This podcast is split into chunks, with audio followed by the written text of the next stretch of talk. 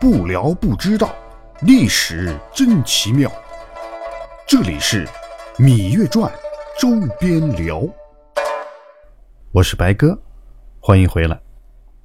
很多朋友对芈月的干弟弟白起很感兴趣，都想知道他到底是什么出身，是不是真的让狼给养大的？其实啊，白起的身世实在太神秘了。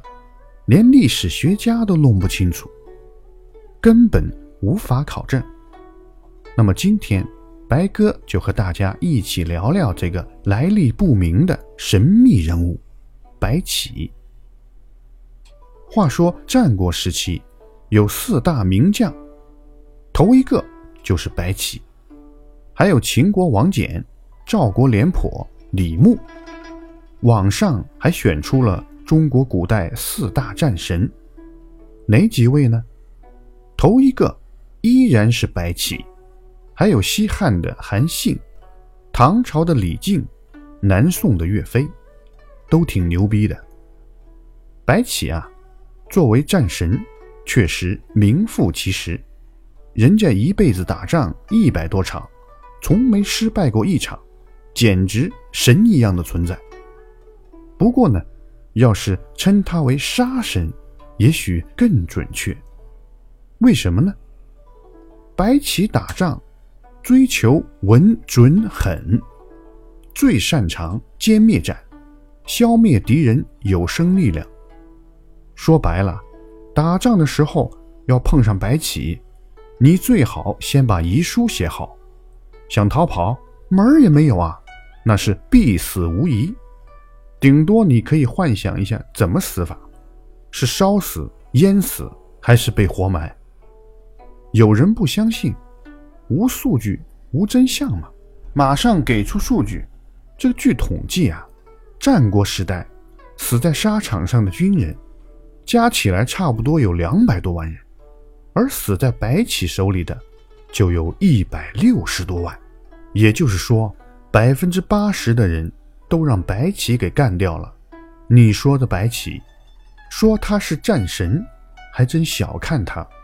他的确就是个杀神，专门杀人的神仙。提到白起，必须要提著名的长平之战。既然《芈月传》里没演，那我就多说两句。公元前二百六十二年。秦国派大将王和攻打赵国，赵国也有一员大将，就是刚才我们提到的廉颇。这个人打仗很有一套，也很有故事。以后有机会咱们专门聊聊他。这廉颇知道秦国这次进攻非常厉害，就玩了一个乌龟战术。哎，钻到壳里不出来，不跟你打。效果还真不错，秦国打了一年多，愣没打下来。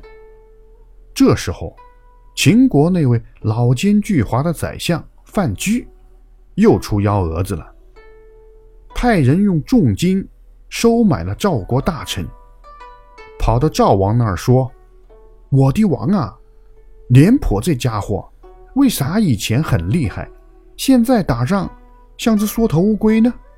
就是因为啊，他想投降秦国了，这人忒不是东西了。其实秦国最害怕的是赵括，这赵括实力太强了，他要能来啊，秦军立马完蛋。这赵括啊，也是个了不起的人物，他爹叫赵奢，赵国的大将，他从小熟读兵法，倒背如流。辩论起来牛逼哄哄，他爹也得靠边站。只不过所谓纸上谈兵，赵括这小子根本没打过仗，缺乏实战经验。话说赵王呢，完全被人忽悠了。是啊，我们赵国的面子啊，都被廉颇这老混蛋给丢光了，太不给力了，让他玩蛋去吧。他就把兵权交给赵括了。有件事儿挺有意思，赵括当时跟赵王拍胸脯，打保票，老大，秦国任何一个大将，我赵括对付起来都不在话下。不过要是白起来了，那就不好说了。没想到这句话被一个间谍听去了，转告秦王。秦王一想，这老范儿的反间计成功了，再加上用白起，行啊，这就叫双重保险，欧了。于是也来了一个挣钱换将，把白起给派过去了。赵国用赵括换了廉颇，秦国用白起换了王和。最后局面是什么呢？顶级的作战精英对战没打过仗的菜鸟，还没打呢，这胜负基本上就定了。所以长平一战，赵国毫无悬念的失败。不过赵国的军队啊，数量实在太多，双方损失呢都很大。赵国战死近十万人，赵括也被一箭射死，秦军也损失过半。当时赵军缴枪投降的人数有四十万，是秦军残余部队的一倍还要多。白起啊，担心投降赵军发生叛乱，一旦叛乱。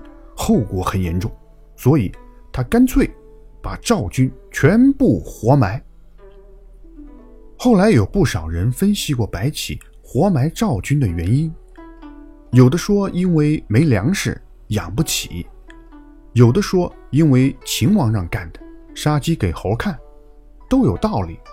不过我认为啊，按当时的局势，避免叛乱应该是最重要的原因。有人说白起啊，那就是个嗜血成性的杀人魔鬼。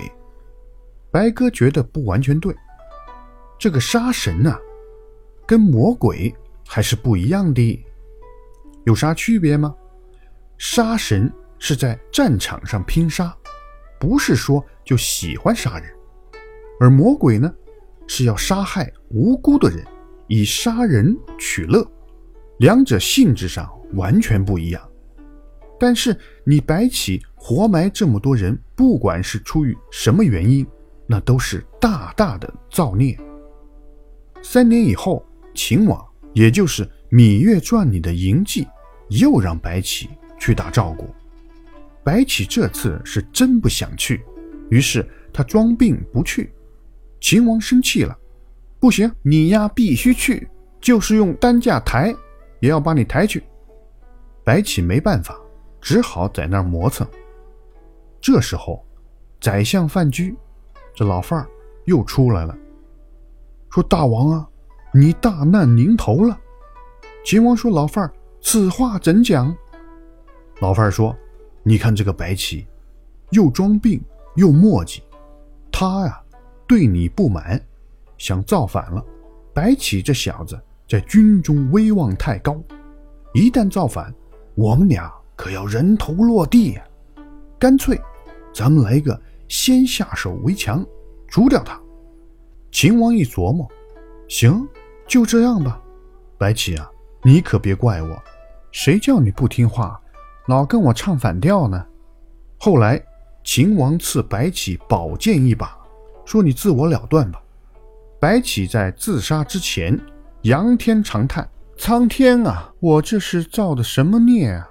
其实我早该死了。三年前，我活埋赵军四十万，那时候就想到，将来肯定会有这么一天。就这样，一代战神，最终用他的死亡，偿还了当年的血债。佛家说得好，不是不报，时候未到。时候一到，通通都爆。芈月周边聊，每期爆个料。好听，别忘了点赞。下周啊，白哥要休年假了，节目暂停更新，大家一起开心过大年，咱们年后再见。